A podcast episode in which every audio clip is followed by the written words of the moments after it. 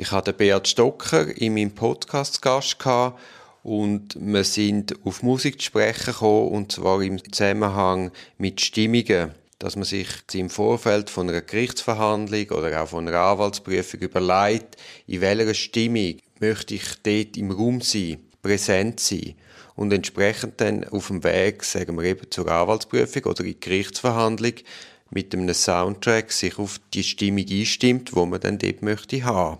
Und ich habe dann im Nachgang, ich habe ja unlängst einmal einen Soundtrack für mich äh, festgehalten von meinen Top Ten, wo ich gelost habe im, im Zusammenhang mit dem Vincent-Prozess. Und dort habe ich dann mir auch überlegt, was sagt die Musik über die Zeit aus. Auf jeden Fall habe ich jetzt den Beat Stocker im Nachgang gebeten, meine Top Tens durcheinander zu wirbeln, meine Vincent Soundtrackliste und fünf Songs von mir zu ersetzen durch seine Top 5. Die von Bert Stocker verdankenswerterweise überarbeitete Liste findet sich weiterhin auf Spotify und zwar auf der Playliste Auf dem Weg als Anwältin. Also wenn ihr das eingebt, findet ihr zum einen meinen Podcast und zum anderen die Playlist. Ich tue es auch unten verlinken in den Show Notes.